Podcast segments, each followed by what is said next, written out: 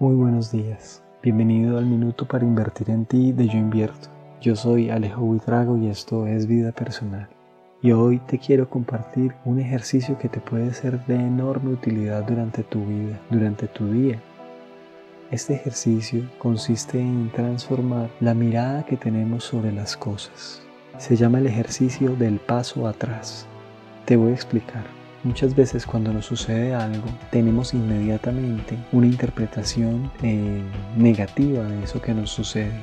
Y cuando le sucede a una persona que está cerca de nuestro mundo, igualmente lanzamos interpretaciones negativas. El ejercicio del paso atrás consiste en dar un paso atrás con el pensamiento y preguntarse, ¿es esta la mejor interpretación de este hecho? Y si descubres que no lo es, ¿cuál sería entonces la mejor interpretación de este hecho?